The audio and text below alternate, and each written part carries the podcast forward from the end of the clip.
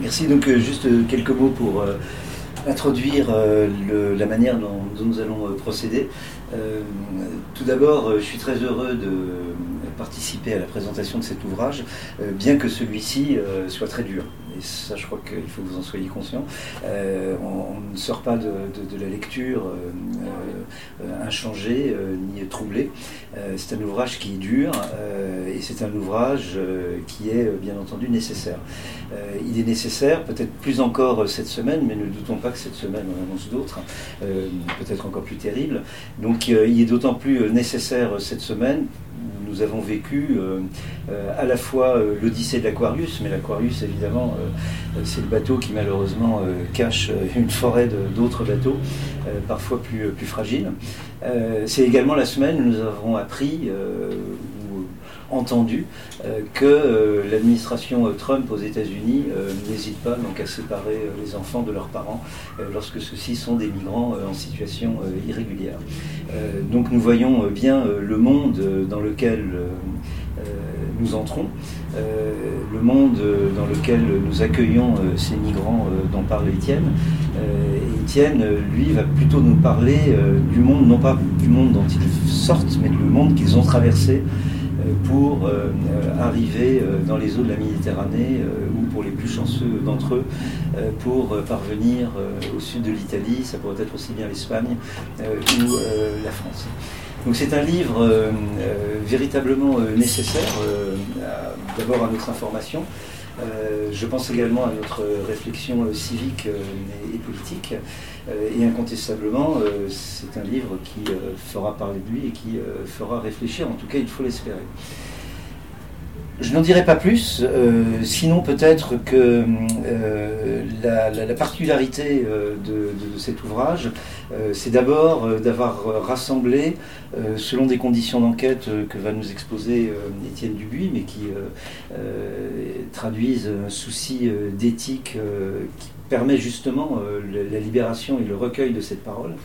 Hein, donc c'est un livre qui rassemble des témoignages bruts. Euh, et ce qui est frappant, euh, et Étienne le dit lui-même euh, dans son introduction, ce qui est frappant, c'est que c'est en soi d'ailleurs ça n'a rien d'étonnant, mais je crois qu'il faut le rappeler, ce sont des témoignages très personnels. C'est-à-dire que contrairement euh, à la fadaise politiquement entretenue euh, selon laquelle, bien entendu, euh, ces migrants achètent des récits pour essayer de convaincre les administrations qu'ils sont des réfugiés, etc. etc. en réalité, Étienne a recueilli une parole très personnelle. Euh, une parole évidemment euh, souvent très douloureuse, euh, une parole, et c'est un fait tout à fait remarquable, qui ne cherche pas prétexte dans la guerre ou dans les persécutions politiques, etc., et qui déploie d'autres arguments, d'autres récits, d'autres régimes de, vérité, ce qui prouve bien que parce qu'on a un peu tendance à l'oublier aujourd'hui, que ces migrants sont avant tout des femmes et des hommes. Euh, et qui ont leur propre euh, vision des choses, leur propre témoignage. Euh, alors moi, ça m'a particulièrement intéressé parce que nous avons comme collègues, ils sont bien connus naturellement des éditions Cartala et de, certains d'entre nous, notamment de Joseph Tonda, que je salue au passage, puisqu'il est un, des grands auteurs de, Cartala. nous avons des, collègues à Turin, Roberto Beneduce et Simona Tagliani, et notamment Simona, qui travaillent sur d'autres récits qui sont effectivement les récits que doivent développer euh, les migrants pour être entendus euh, par euh, les administrations de, l'asile de, la délivrance des titres de, séjour. et c'est très intéressant parce qu'il n'y a nulle duplicité dans, cela, il n'y a nulle duplicité de la part de, ces migrants. D'un côté, ils ont leur parole authentique, leur parole, la parole de leur histoire, de leur, mais ils doivent travestir euh, ou euh, refouler, occulter euh, cette parole pour être entendue. ce qui veut dire que nos administrations, nos, classes politiques sont incapables d'entendre les récits que vous, avez, que, vous nous avez restitués, parce que ce sont des récits humains, et que ces administrations ou ces hommes politiques, au mieux, ne peuvent entendre que des récits factices, formatés, éventuellement acheté ou copié, mais l'essentiel n'est euh, pas là. Ce qui nous rappelle effectivement euh, que selon euh, une définition classique de la bureaucratie par un anthropologue américain, la bureaucratie, c'est d'abord la production de l'indifférence. et ce n'est que dans le régime de l'indifférence et dans le régime de l'inhumanité, qui devient rapidement un régime d'inhumanité, que euh, la parole de ces étrangers est audible euh, et éventuellement euh, acceptable pour une toute petite minorité d'entre eux.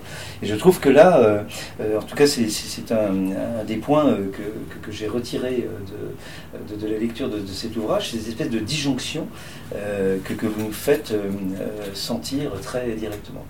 Euh, donc Étienne Dubuis, il n'est plus la peine de le présenter puisque Xavier euh, l'a fait, donc euh, grand, grand reporter au quotidien Le Temps à Lausanne, qui est la, grande référence journalistique en, Suisse romande, et Mohamed qui a eu la, gentillesse de nous apporter sa voix et de, la prêter à, ces migrants, qui est donc un homme de théâtre, metteur en scène, acteur lui-même, et dont l'œuvre et dont euh, la troupe euh, se sont largement euh, consacrés précisément à une réflexion, à une mise en théâtre, je ne sais pas comment dire, pardonnez-moi parce que je ne suis pas un, homme de, culture, mais on va dire mise en théâtre de, l'expérience du voyage, je préfère toujours dire l'émigration que l'immigration, parce que tous ces immigrés ou ces immigrants sont d'abord des émigrés. Euh, comme l'ont été euh, beaucoup de nos ancêtres au XIXe siècle, euh, de tous ces expatriés, on pourrait dire également, parce qu'il n'y a pas que... Enfin, on ne voit pas très bien pourquoi les Blancs sont des expatriés et pourquoi les Noirs ou les, Bruns sont des, migrants. et, tout cet imaginaire du voyage et de l'immigration, je pense que ça a été le, fil rouge de, votre œuvre et de, votre démarche théâtrale. Donc merci de, prêter à, à, ces naufrages euh, votre voix. Euh, Étienne va présenter euh, son ouvrage et peut-être les, conditions de, l'enquête. et ensuite, nous suivrons ces naufragés de chapitre en chapitre depuis leur départ à leur arrivée hasardeuse sur les côtes de la Méditerranée. Et chacun de, ces moments de leur odyssée sera introduit par la lecture d'un témoignage par Mohamed sur lequel euh, Étienne pourra revenir et nous regrouperons euh, les questions et le débat euh, à la fin de la présentation si cela vous convient. Merci de votre attention. comme il a été dit ici, je suis journaliste de politique internationale et en tant que tel, j'ai eu à traiter évidemment du sujet des migrations. C'est un sujet qui me passionnait parce que c'est un des phénomènes majeurs de notre temps à notre époque, typique de la globalisation actuelle, même si on le sait bien, le mouvement est le propre de l'homme et c'est un phénomène qui a, toujours existé. Donc je traitais ce sujet jour après jour dans les colonnes de mon journal. Et puis peu à peu, euh, plusieurs choses m'ont gêné dans mon propre traitement de, la question, mais je ne suis pas le seul à, traiter, à je n'étais pas le seul à traiter ce sujet de cette façon-là. D'abord, j'avais l'impression qu'article après article, euh, je parlais de nous. Euh, je parlais pas des autres, je parlais de nous. Euh, je parlais pas des migrants, en réalité, je parlais des problèmes que les migrants posaient ou euh, étaient supposés poser euh, à l'Europe. Les problèmes qu'ils posent, les solutions politiques que tel ou tel leader européen essaye de donner à la question. Et c'est un premier facteur qui a commencé à me mettre mal à l'aise. Pourquoi? Alors qu'on parle de gens qui traversent des régions entières et qui arrivent vers nos côtes, pourquoi parler euh, éternellement de nous? Euh, Et puis, euh, un autre, une autre dimension de mon traitement me gênait et du traitement que j'entendais autour de moi, c'était que j'avais l'impression qu'on parlait beaucoup des migrants comme d'une sorte de phénomène physique. On parle de vagues, on parle de flux, on parle beaucoup de chiffres. tant de migrants telle année, tant de morts en Méditerranée, et la juxtaposition de ces deux, deux caractéristiques, c'est-à-dire parler de nous alors qu'on pourrait parler parfois des autres, et euh, traiter tout ça comme un phénomène physique euh, à grand renfort de, chiffres, me paraissait très, très insuffisant. il y a deux ans, deux ans et demi, je suis tombé sur une auteure que j'aurais dû connaître depuis longtemps, qui s'appelle Svetlana Alexievich, qui est une journaliste, prix Nobel de littérature d'ailleurs, je crois que c'est le seul journaliste à avoir jamais remporté ce prix. C'est une auteure biélorusse qui euh, s'est penché sur l'effondrement de son ancien pays, l'Union soviétique, en donnant la parole aux gens qui ont vécu ce grand chambardement.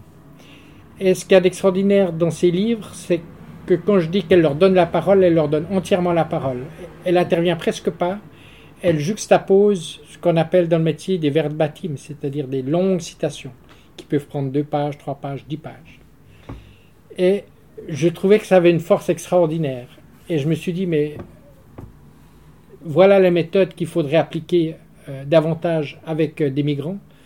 Euh, au lieu de parler d'eux et de parler de nous à travers eux, laissons-leur simplement la parole. Finalement, ce sont les principaux intéressés et ce sont ceux qu'on entend le moins.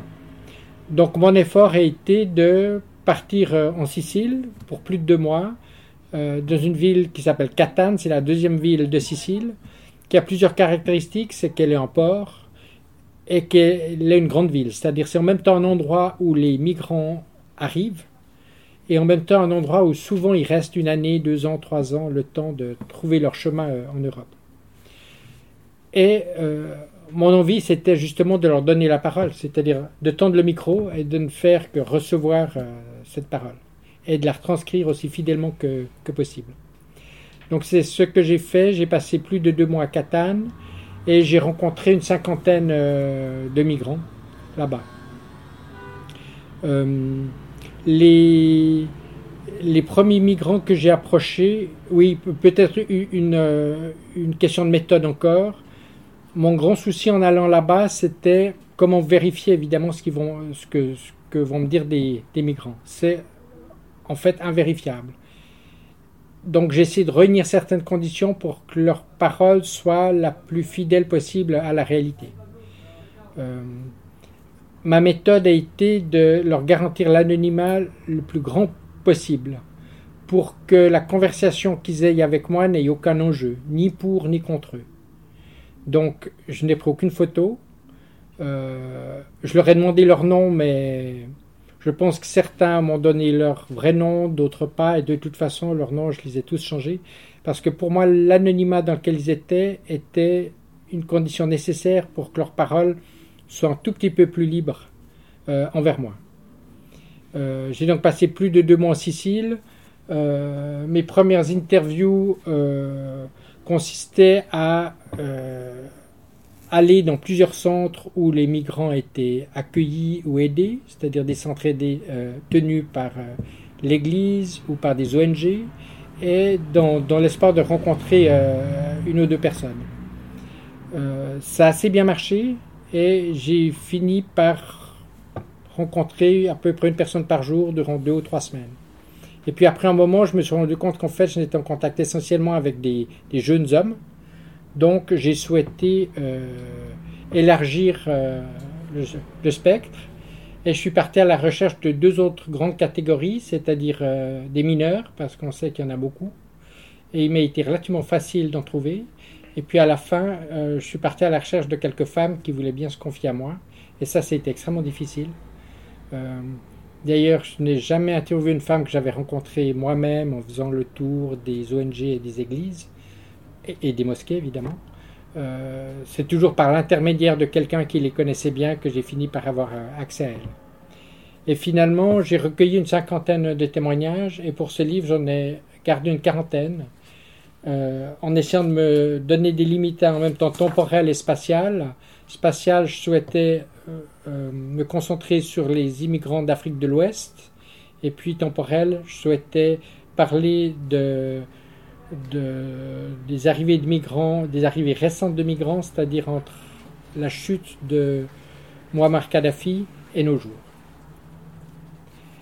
Euh, et puis ensuite, euh, il y a eu évidemment un gros travail de, réécriture. Euh, ce sont des verbatims, c'est-à-dire des citations, mais ça suppose évidemment de passer de la langue orale à la langue écrite. Et puis après, euh, il a fallu garder évidemment ce qu'il y avait de plus intéressant. Je, dirais le nœud, chaque fois que je relisais ces notes, j'avais l'impression qu'il y avait un ou deux nœuds, c'est-à-dire en deux moments où se concentrait l'expérience de la personne que j'avais eue en, face de moi. En tout cas, l'expérience qu'elle avait bien voulu me, confier.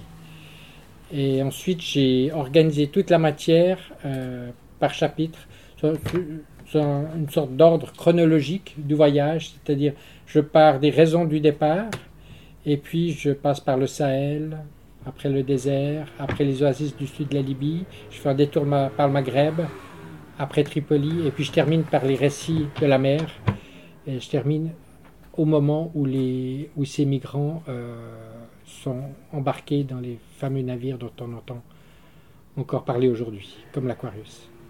Voilà.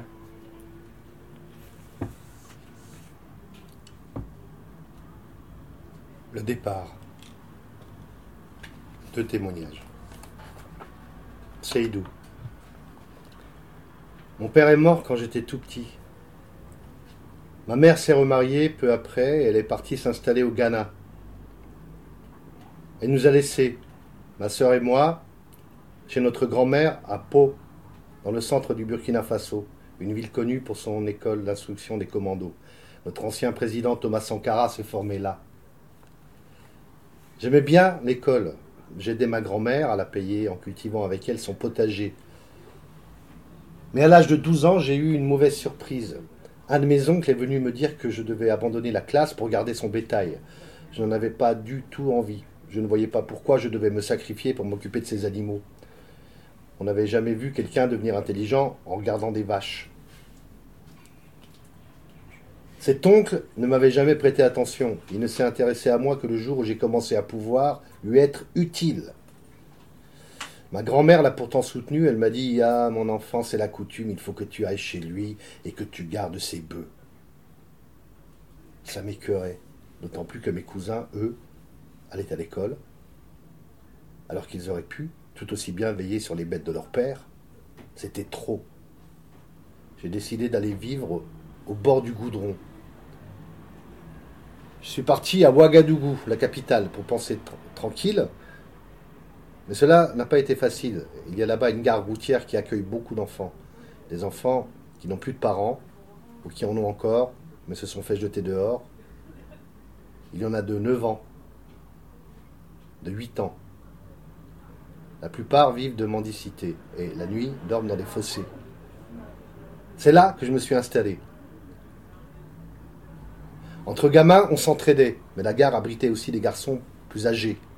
Lorsqu'on gagnait quelque chose, ils nous tombaient dessus et nous prenaient tout. Après un moment, j'ai compris le truc. Pour éviter d'être battu, je leur apportais moi-même mon argent et ils me donnaient à manger. Quand j'ai atteint mes 15 ans, les grands m'ont dit que le moment était venu pour moi de devenir un bricoleur comme eux et d'obliger les autres à payer. Mais ça ne m'a pas plu. J'avais passé mes journées à tendre la main à la gare, et des gens m'avaient donné de l'argent. Vous me voyez approcher ces mêmes personnes, un couteau à la main et les dévaliser? Ou blesser des enfants avec une machette pour prendre ce qu'ils ont gagné? Voler? Trahir? Je n'aime pas ça. Et je ne vais jamais aimer, jamais, jamais, jamais. J'ai refusé. Et comme je ne pouvais plus rester, j'ai décidé de tenter l'aventure.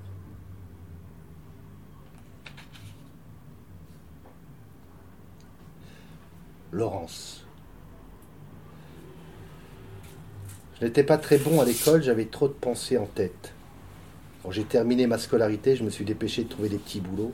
Certains m'ont beaucoup plu. J'ai notamment été barman durant deux ans dans un restaurant. J'ai réussi à me faire plaisir tout en rapportant de l'argent à la maison. Mes parents n'ont plus à m'entretenir. Les rôles se sont inversés. C'est à mon tour de me battre pour les aider. Et comme fils aîné, J'aimerais bien leur rendre la vie plus facile. J'ai beaucoup de rêves de ce genre. Mais j'ai compris que je n'arriverai jamais à les réaliser en restant chez moi. Le Nigeria est un pays sans loi. Les gangs sont partout. Ils ont des couteaux, des machettes, des pistolets, des fusils. Ils sont très violents. Ils tuent beaucoup d'innocents, beaucoup de jeunes notamment. S'ils vous demandent de les rejoindre, n'avez pas intérêt à leur désobéir. En cas de refus, ils vous exécutent. Mon rêve le plus cher est d'avoir une belle vie, sans ennui et sans stress. C'est de pouvoir dormir, les yeux fermés, pas un œil après l'autre, les deux en même temps.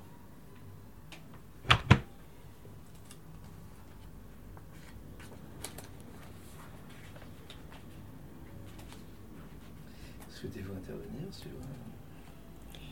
Euh, ça, c'est le premier chapitre, donc consacré aux raisons du, départ. Euh, quelques personnes m'avaient dit avant de partir que euh, j'aurais souvent affaire à des récits tout fabriqués de personnes qui prétendraient être parties pour des raisons politiques, tout simplement parce que c'est le récit parfait pour essayer d'obtenir l'asile. Et puis finalement, sur les 40 personnes dont j'ai retenu euh, les témoignages ici, il y en a deux qui m'ont parlé de ça, c'est-à-dire de, motivation politique, du fait qu'ils avaient travaillé dans l'opposition euh, en Gambie et que c'est la raison pour laquelle euh, ils étaient partis. Deux autres m'ont parlé de, de, la violence politique, c'était deux Nigérians du nord du Nigeria qui évoquaient Boko Haram, mais les 36 autres, c'est-à-dire 90%, ne faisaient pas du tout allusion à ça, ils faisaient allusion à toutes sortes d'autres choses. Ils faisaient allusion à, à la pauvreté, mais à la pauvreté au sens assez large. Hein. C'est la pauvreté matérielle elle-même, mais c'est aussi le, manque total de perspective. Le fait qu'on a l'impression qu'on ne décollera jamais. Euh, et puis, ce qui m'a surpris, je m'y attendais pas, je suis pas un spécialiste de l'Afrique du tout. Euh, beaucoup de gens ont évoqué des raisons, je dirais, sociales. Euh, une personne l'a fait assez vite. C'était un, de mes premiers interlocuteurs qui s'appelait Konaté, qui venait du Mali, et il a verbalisé ça très bien. Il m'a dit, euh, vous savez, euh, en Afrique, on doit obéir à trois lois. Il y a la loi civile, il y a la loi religieuse et il y a la coutume. Et me disait-il, la pire, c'est la coutume. C'est la, plus, c'est la pire dans la mesure où c'est la plus implacable. Et lorsque quelque chose dans la coutume vous déplaît, vous ne pouvez pas aller euh, à l'encontre de ces commandements. Et après, j'ai eu beaucoup d'autres interlocuteurs qui ont évoqué d'une façon ou d'une autre des coutumes dans lesquelles leurs parents leurs grands-parents s'étaient apparemment plus facilement fondus, mais dans lesquelles leur génération avait beaucoup plus de peine à se reconnaître. Typiquement, euh, toutes les femmes que j'ai rencontrées ont fait allusion à ça, à savoir que beaucoup d'entre elles euh, ont été mariées très jeunes, à des hommes beaucoup plus âgés qu'elles ne connaissaient pas. Et pour ces, femmes, c'était une raison euh, majeure de leur départ. Et j'ai eu d'autres euh, exemples de ce poids de la coutume, ce poids important de la coutume euh, pour un certain nombre de mes interlocuteurs. Si je vais résumer ça, c'est que la coutume souvent demande à l'individu de se soumettre au groupe, c'est-à-dire de servir le groupe, parfois au détriment de ses propres intérêts. Je cite par exemple un jeune homme qui s'appelle Juma, qui euh, était maçon, qui euh, avait reçu une bonne formation, dont il était toujours très fier, et qui avait commencé à construire des maisons euh, et avoir un certain succès. Et euh, au fur et à mesure qu'il gagnait un peu d'argent, il voyait davantage de cousins arriver et lui demander voilà, de, les aider. Il raconte qu'un jour, sa sœur est venue le voir et lui a dit Écoute, Juma, euh, il faut que tu partes parce que tu as un métier, tu es un gros travailleur. Regarde ton père, c'est un gros travailleur, il est toujours resté pauvre. Ton grand-père, c'était un gros travailleur, il est toujours resté pauvre. Si toi, tu veux sortir de la pauvreté, il faut que tu partes. Parce que tant que tu resteras ici, tu auras toujours des cousins et les cousins des cousins qui viendront euh, te demander de l'aide. Et c'était là aussi la raison qu'il a évoquée pour, euh, partir.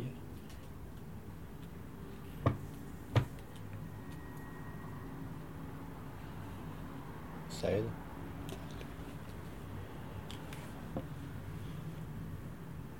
Deuxième étape, le Sahel. Kwasi. Je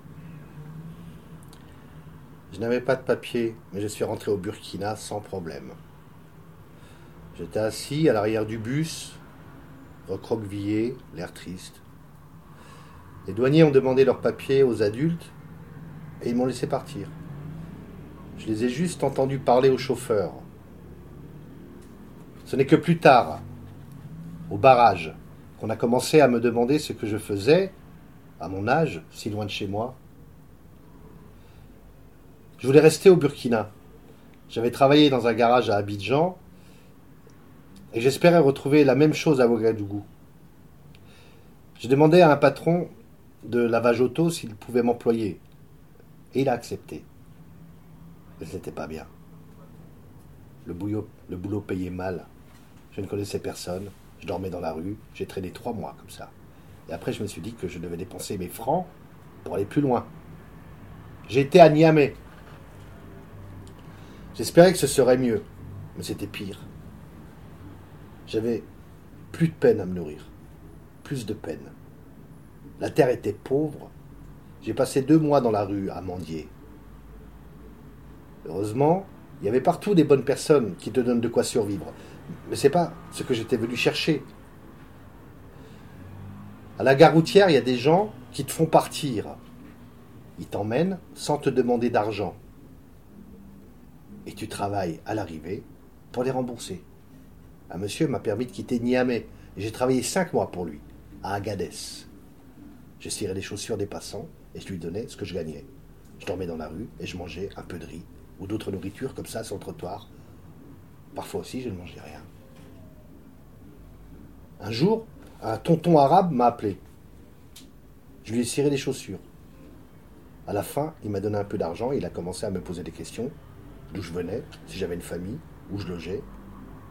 Je lui ai dit que j'étais seul et que je dormais dans la rue. Il m'a alors demandé si je voulais de l'argent. Je lui ai répondu Si tu as un bon travail, pourquoi pas?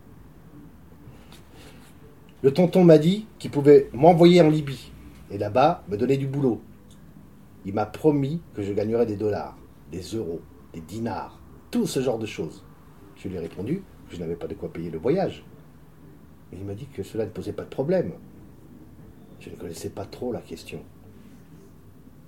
En fait, c'était un trafiquant d'êtres humains. Je ne le savais pas, mais il prenait les gens au Niger pour aller les vendre en Libye.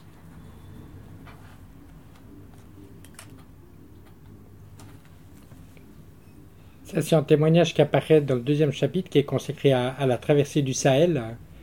Euh, cette traversée du Sahel est, très mal connue. Hein, euh, comme Jean-François l'a dit tout à l'heure, lorsqu'on pense aux migrants, on pense essentiellement à leur, euh, à leur euh, mésaventures en, mer. Euh, on reçoit maintenant de plus en plus de témoignages sur leurs mésaventures euh, sur la côte libyenne, notamment à Tripoli. Mais tout l'amont de leur voyage est très mal connu. Et ce qui m'a beaucoup frappé, c'est à quel point la traversée du Sahel déjà est très difficile euh, pour les migrants. Alors, c'est sans doute moins terrible qu'en Libye, mais ils sont but à beaucoup de, problèmes. Euh, Une grande pauvreté, comme on le voit dans le témoignage euh, qui vient de nous être lu. Il faut se débrouiller, on ne mange pas toujours à sa faim, il faut faire des petits boulots. Et puis après, un des gros problèmes de, ce chemin, c'est la corruption des, de la police et des douaniers, à savoir que à tout moment, euh, les personnes qui remontent soit vers Gao, le nord du Mali, soit vers euh, euh, Niamey, le Niger, euh, sont but à des barrages euh, de police où on va leur demander de, de l'argent. Et dans ces témoignages, on voit que les gens se débrouillent comme ils peuvent. Certains payent presque systématiquement, d'autres arrivent euh, en certains trucs pour euh, en payer euh, le moins possible. Mais c'est extrêmement dur et certains policiers vont jusqu'à euh, emmener au poste les gens qui ne leur donnent pas euh, l'argent demandé, euh, à les maltraiter, à les battre, à leur faire du chantage. Certains m'ont même parlé de torture à l'électricité. Et donc toute cette traversée du Sahel dont on n'entend pratiquement jamais parler et qui peut paraître relativement anodine avant les grandes difficultés de la traversée du désert et de la Libye, euh, est déjà une grande épreuve pour, euh, pour les migrants. Et une épreuve qui dure, euh, souvent elle dure des mois et des mois, voire des années. D'autant plus qu'un certain nombre de migrants ne partent pas droit sur l'Europe, mais cherchent d'abord fortune en Afrique. Et certains ont tourné longtemps en Afrique de l'Ouest avant de prendre la route de la Libye et le cap de l'Europe.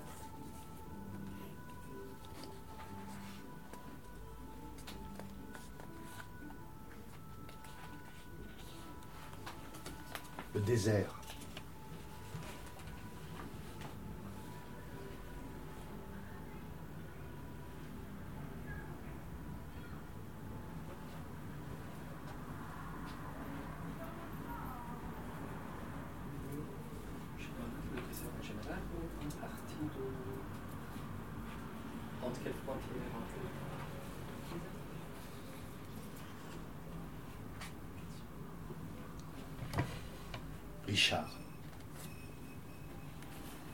J'étais très énervé au départ d'Agadez.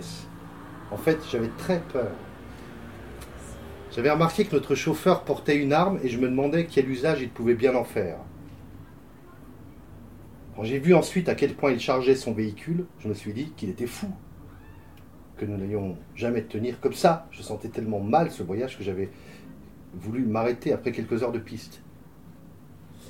J'ai dit à mon ami que nous devions demander au chauffeur de nous déposer et rentrer par nos propres moyens à Agadez.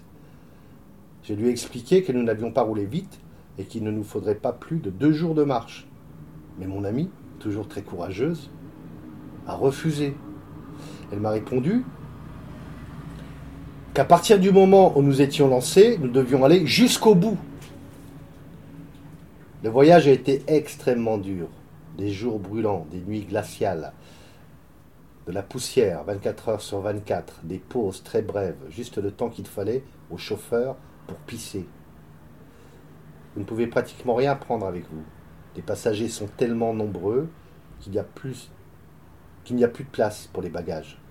Toutes vos affaires doivent tenir dans un sac minuscule et les poches de votre veste. Tout le reste, un sac à dos, par exemple, c'est déjà trop. Malheur à ceux qui ne sont pas en forme. J'avais perdu l'appétit. J'ai souvent eu des vertiges et j'ai perdu connaissance deux fois. Mais ce n'était encore rien par rapport aux souffrances d'autres gens. Deux passagers sont morts d'épuisement. Les chauffeurs n'en ont fait aucun cas. Ils ont balancé leur corps du pick-up et ont jeté un peu de sable dessus. C'est tout. Pas d'enterrement, pas de tombe, ils ont laissé au vent de sable le soin de les recouvrir. Il est aussi arrivé que des passagers, assommés par la fatigue et la chaleur, chutent du pick-up. Les chauffeurs s'en rendaient compte, mais ils attendaient que nous frappions sur la carrosserie pour freiner beaucoup plus loin. Ils prenaient un malin plaisir à laisser les accidentés nous rejoindre en marchant. C'était de la pure méchanceté. Les chauffeurs n'aimaient pas s'arrêter. Lorsqu'ils devaient le faire à cause de nous, ils sortaient de la cabine pour frapper tout le monde, sans aucune distinction, avec du fil électrique. Cela ne valait pas la peine de résister. Mon ami et moi, nous portions heureusement des pullovers qui amortissaient les coups. Et nous avions des capuchons. Notre principal souci était de nous protéger le visage, où le fouet pouvait laisser de vilaines cicatrices. Bon nombre de femmes se trouvaient avec nous. Certaines étaient accompagnées de leurs maris. D'autres, souvent des Nigérianes, voyageaient en petits groupes. Le soir, après avoir vidé leur véhicule, nos chauffeurs en choisissaient deux ou trois et partaient loin dans le désert avec elles. Ils faisaient ce qu'ils voulaient, puis ils les ramenaient. Mon amie a été épargnée. Elle a été sauvée, je pense, par sa grossesse.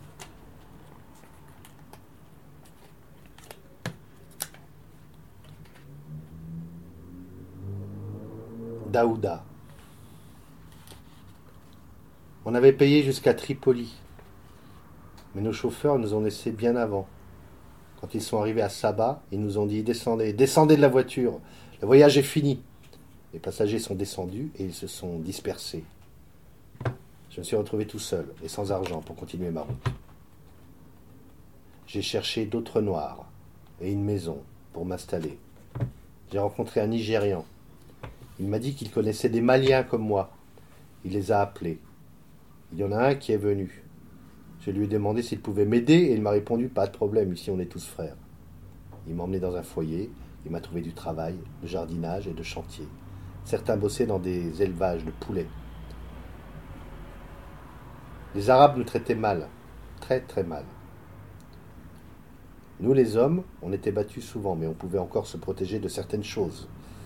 Les filles, elles, souffraient beaucoup, surtout les Nigérianes.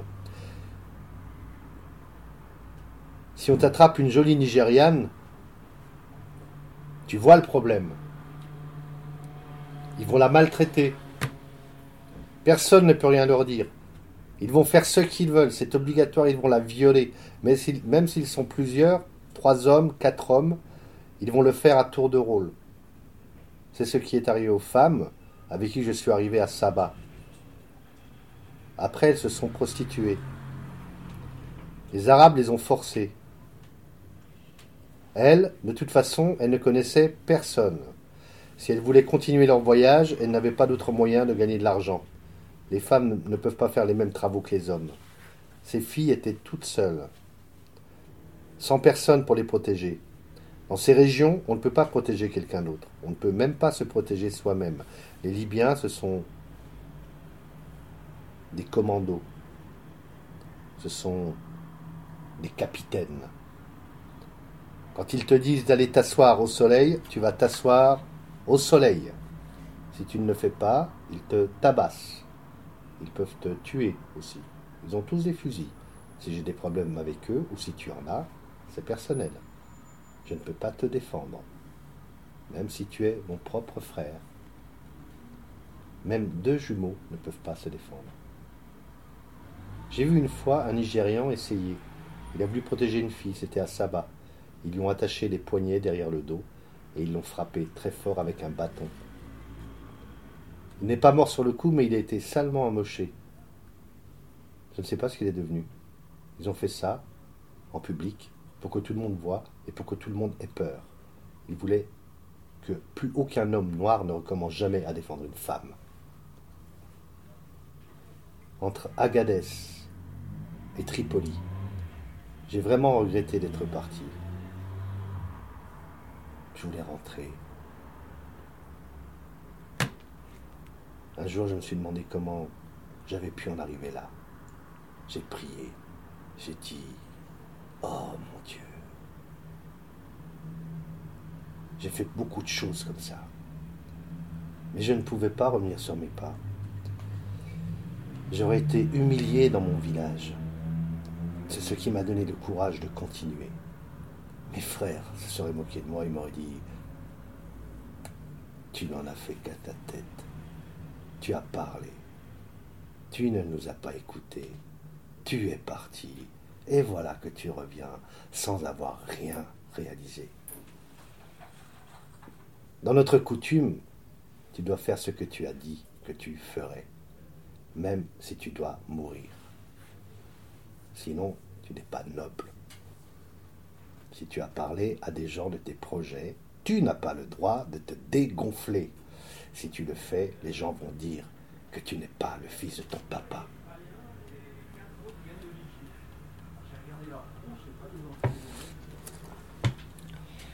Il s'agit là du. J'ai mis deux étapes. Ah oui, deux étapes.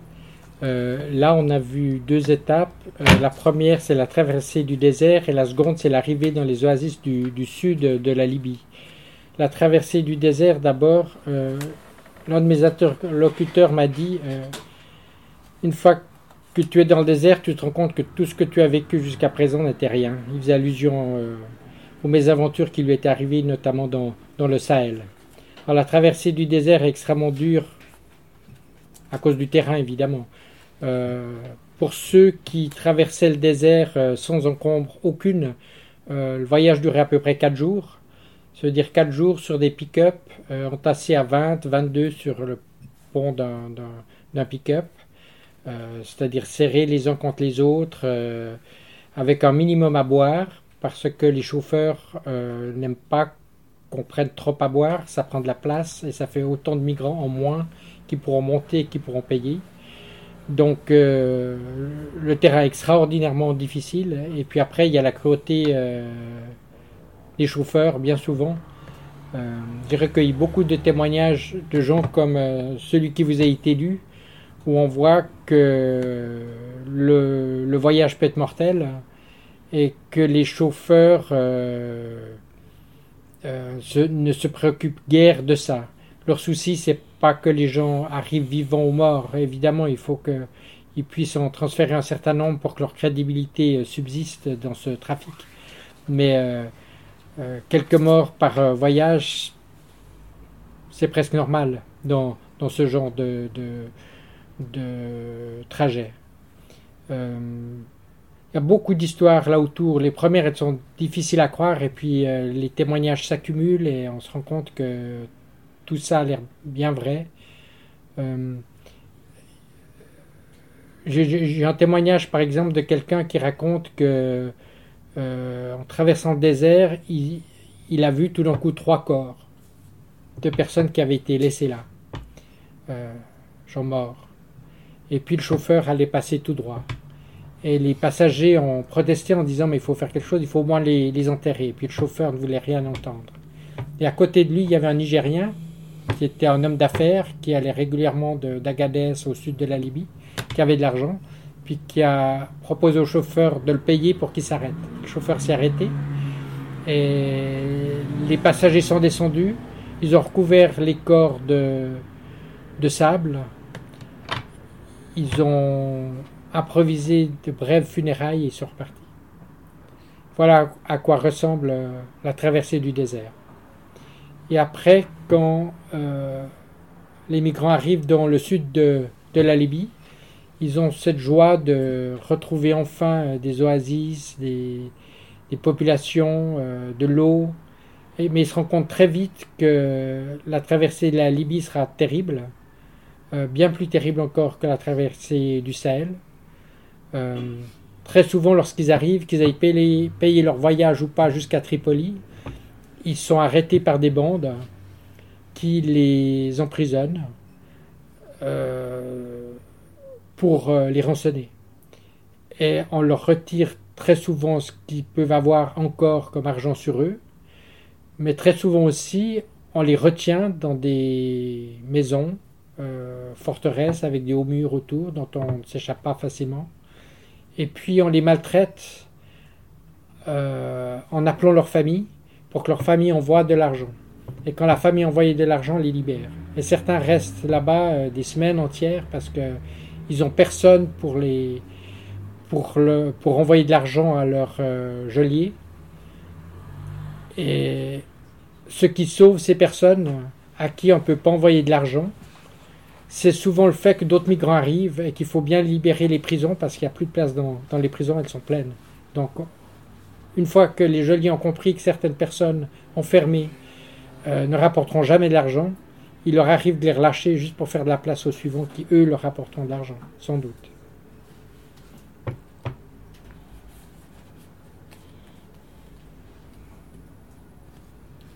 le Maghreb. Aïcha. Le Maghreb. Avec ma copine, on a rejoint le Maroc en traversant la Mauritanie. Ça nous a pris une semaine. En bus. Et après en voiture. Le voyage a été fatigant. On dormait dans le véhicule. On ne se douchait pas. On mangeait des tout petits trucs, des biscuits, et comme ça, quand on est arrivé à Casablanca, on a trouvé du travail comme servante. J'ai vécu dans une famille riche qui avait trois enfants, deux filles et un garçon. Je n'étais pas trop bien traité. Je me levais tôt et je me couchais tard. Et puis les Marocains sont racistes. Mais comme c'est moi qui avais voulu cette place, je me sentais obligé de rester. À la fin, j'en ai eu quand même assez. J'ai profité du départ de mes patrons en vacances à Paris pour m'enfuir avec ma copine chez des connaissances. On s'est retrouvés à cinq dans un appartement. Un couple occupait une chambre. Nous, on dormait dans le salon. On s'entraidait, bien sûr, mais il y avait aussi des disputes. Je n'avais pas de travail et ça n'arrangeait pas les choses. Un jour, on a, appris que la police marocaine renvoyait des Africains sans papier. On a alors décidé de partir. Ma copine avait entendu dire qu'il y avait du travail en Libye et que ce n'était pas trop loin. Je ne sais pas de qui elle le tenait, ça nous a semblé une bonne idée. Je ne connaissais rien à ce pays. Je n'avais jamais entendu son nom. Et je n'avais pas compris qu'il était en guerre. Je ne sais pas lire. J'ai jamais beaucoup regardé les informations à la télévision. On n'a pas eu trop de peine à rejoindre l'Algérie. Là, on a payé un groupe qui s'est engagé à nous prendre en charge jusqu'à Tripoli. Il me restait assez d'argent pour leur payer la totalité du voyage. Mais on ne pouvait pas imaginer la suite. On s'est retrouvés avec une trentaine d'autres personnes à rouler loin des routes principales, de nuit, sans jamais passer par des lieux habités. Même en plein désert, on devait se cacher. Ils nous entassaient comme des moutons sur le pont de leur pick-up et ils nous recouvraient avec des tapis.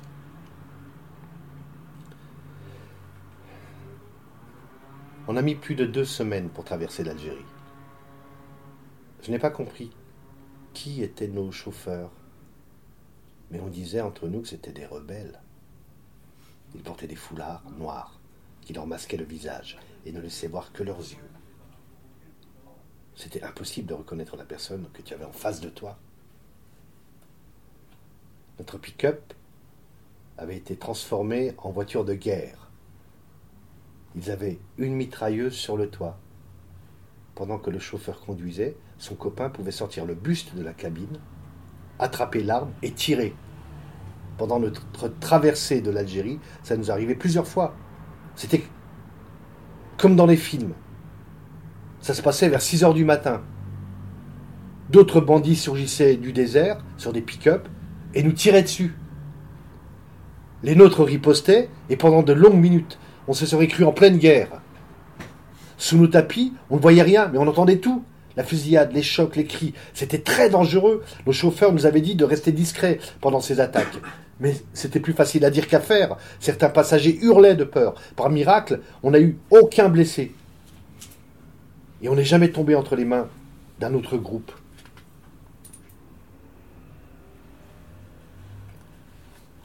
J'ai consacré un chapitre au Maghreb dans le sens où euh, un certain nombre de mes interlocuteurs euh, m'ont raconté qu'ils étaient passés par là. Euh, le passage qui vous a été lu est particulièrement dramatique, mais en principe, le passage par le Maghreb est un tout petit peu plus tranquille quand même, même nettement plus tranquille que le passage par la Libye. Alors, il n'est pas facile. il faut aussi payer des passeurs. il est difficile de trouver du travail en chemin, mais enfin, il est moins dangereux et il permet notamment d'éviter le sud de la Libye qui, est décrit comme euh, une des pires étapes du voyage. D'ailleurs, parmi les, migrants que j'ai interviewés, euh, j'ai interviewé un jeune Gambien qui était extrêmement malin, qui avait extrêmement bien préparé son voyage, et il l'avait préparé justement euh, pour essayer de s'arrêter dans les endroits où il avait entendu parler qu'on pouvait gagner le plus facilement de l'argent et pour éviter aussi les endroits qu'on lui avait décrits comme les plus dangereux. C'est certainement le migrant que j'ai rencontré qui avait le plus préparé longtemps à l'avance son voyage en interrogeant beaucoup de gens.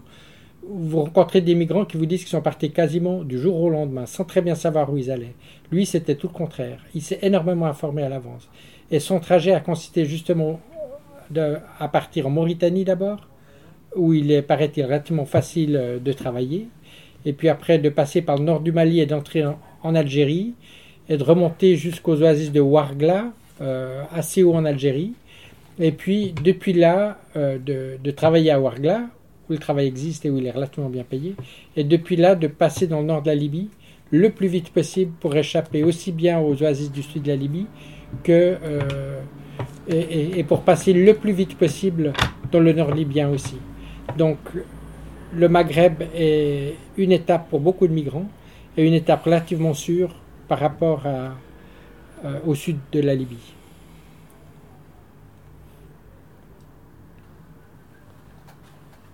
Tripoli. Ibrahim.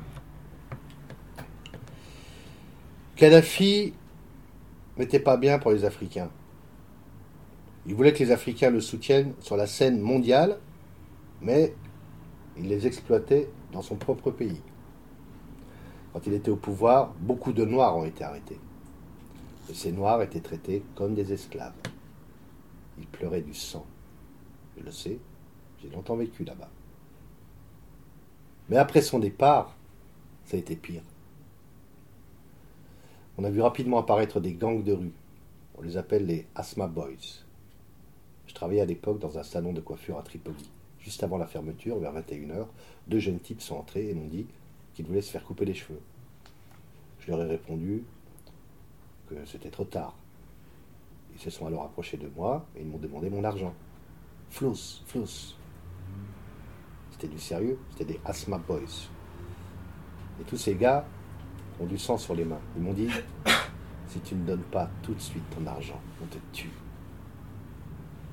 Après, ils m'ont attaché les mains et m'ont battu. L'un d'entre eux m'a même, même entaillé le bras. Ils faisaient ce qu'ils voulaient.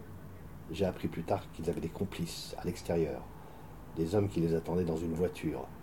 Quand ils sont partis, ils m'ont laissé pour mort. Mon patron habitait juste au-dessus. Il m'a avoué par la suite qu'il était éveillé au moment de l'agression et qu'il qu'il avait bien entendu des bruits. Et il m'a assuré qu'il n'avait pas compris ce qui se passait. Le lendemain, quand il est descendu dans la boutique, il m'a retrouvé couvert de sang. Il m'a emmené à l'hôpital où je suis resté une semaine. Le jour où j'ai rouvert le salon, des soldats sont venus. Ils arrêtaient beaucoup de noirs. Ils m'ont emmené à Zawiya, à une vingtaine de kilomètres à l'ouest de Tripoli, dans une sorte de grand entrepôt. Je suis resté deux ans. On était un bon millier. Ils nous accusaient de soutenir Kadhafi. Ils nous laissaient nus. Et ils nous frappaient en nous ordonnant de dire la vérité. Des gens ont été tués devant moi. Après quelque temps, ils m'ont emmené dehors pour travailler. Ils m'employaient comme un esclave. Ça a été ma chance.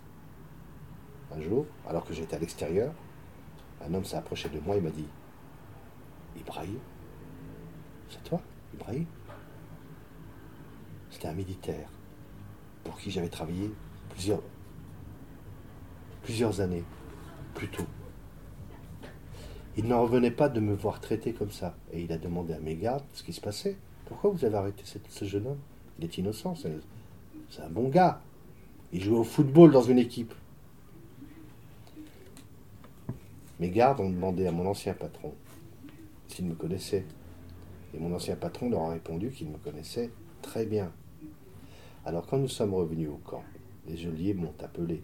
Ils m'ont apporté du matériel pour me laver et me raser. Ils m'ont donné de la nourriture et des vêtements. Et ils m'ont relâché au milieu de la nuit. Quand je suis rentré chez moi, après deux ans d'absence, je n'ai plus rien reconnu. J'ai alors décidé de partir l'Europe.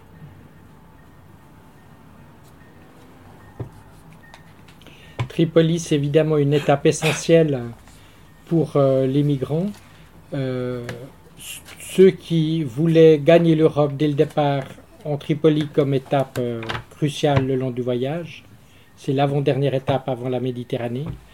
Mais beaucoup d'autres avaient Tripoli comme destination, en espérant pouvoir gagner de l'argent en Libye, qui est un pays riche euh, à l'échelle africaine et en espérant pouvoir rentrer après chez eux. Et pour les uns et pour les autres, c'est une étape qui s'avère extrêmement difficile, un petit peu à l'instar de l'étape euh, du sud de la Libye, où ils sont très souvent emprisonnés, ils sont très souvent exploités euh, par le travail, et donc leur vie à Tripoli est souvent très dure. Euh, certains arrivent à se débrouiller. On voit que certains arrivent à trouver un bon patron qui les engage, qui ne les exploite pas, qui, les paye plus ou moins. Mais pour beaucoup, c'est une vie extrêmement difficile, marquée par la détention, marquée par des mauvais traitements, marquée par du travail forcé. Et ce qui est très frappant dans toute cette affaire, c'est que on peut considérer que beaucoup de migrants, au départ, sont des migrants qu'on pourrait appeler économiques ou des migrants qui partent pour des raisons qui ne sont pas absolument impératives. parce qu'ils rêvent d'une meilleure vie ailleurs, euh, parce qu'ils rêvent d'aventure, parce qu'ils rêvent de plus de, de, liberté. Mais au fur et à mesure qu'ils s'engagent sur la route, euh, leur situation change et ils sont amenés à fuir des situations qui sont de plus en plus euh, dures. Et lorsqu'ils arrivent à, à Tripoli, beaucoup d'entre eux, pas tous encore, une fois, certains arrivent à faire leur trou à Tripoli. Mais pour beaucoup d'entre eux, la situation, leur situation est devenue beaucoup plus terrible qu'elle n'était au départ. Et c'est une des raisons pour lesquelles on voit affluer beaucoup de migrants. C'est pas seulement parce qu'ils ont quitté leur pays en quête d'une meilleure situation économique, c'est que plus ils ont avancé sur la route, plus leur situation s'est dégradée. Et à Tripoli, souvent, elle s'est tellement dégradée que Tripoli, ils veulent la fuir absolument.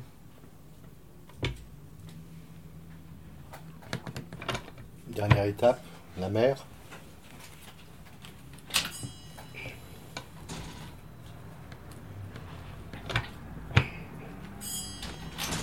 Daniel, après mon naufrage, je m'étais dit que je ne reprendrais plus jamais un bateau. Je me suis réinvesti dans le travail pendant deux ans en espérant que la situation allait s'améliorer en Libye. Malheureusement, c'est le contraire qui s'est produit. Le pays est devenu toujours plus dangereux. J'ai alors décidé que j'allais retenter ma chance. J'ai été voir un passeur. Je lui ai versé 1500 dinars, 1000 euros, et il m'a embarqué le soir même. Mon deuxième bateau était en bois comme le précédent, mais il était beaucoup plus petit. Il devait faire une dizaine de mètres. On est monté à 50 dessus. Puis on est parti au milieu de la nuit. Quatre heures plus tard, le moteur s'est arrêté. La nouvelle m'a glacé le sang. Heureusement, aucune infiltration d'eau ne s'est produite nous avons pu profiter des courants pour revenir sur la terre ferme. Je suis reparti trois semaines plus tard. Et cette fois, la tentative a été la bonne.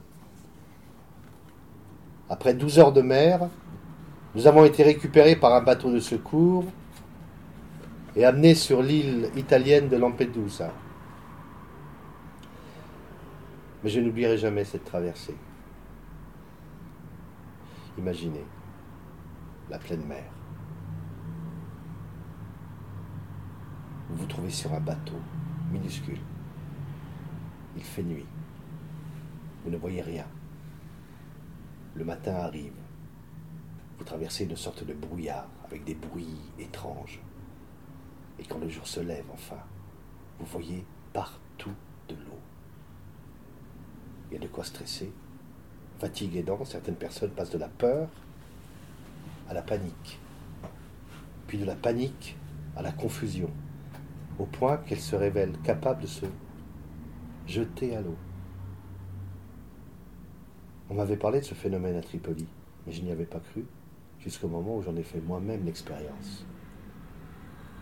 Il est possible d'arriver à un tel état de désordre mental que vous éprouvez des hallucinations, je me souviens encore parfaitement d'une forêt que j'ai vue de nuit en pleine mer.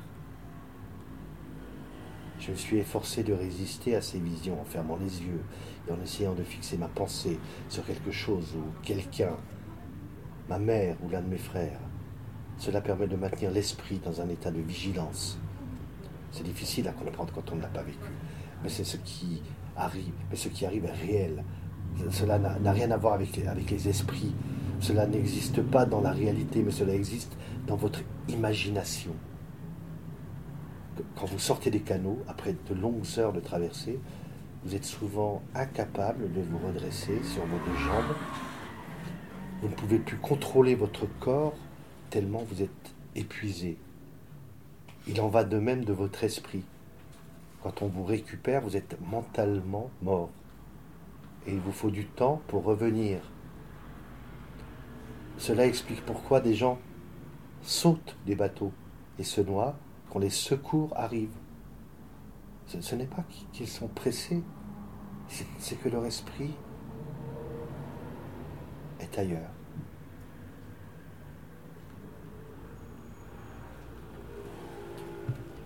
Ça, c'est le dernier chapitre, la traversée de, la mer Méditerranée.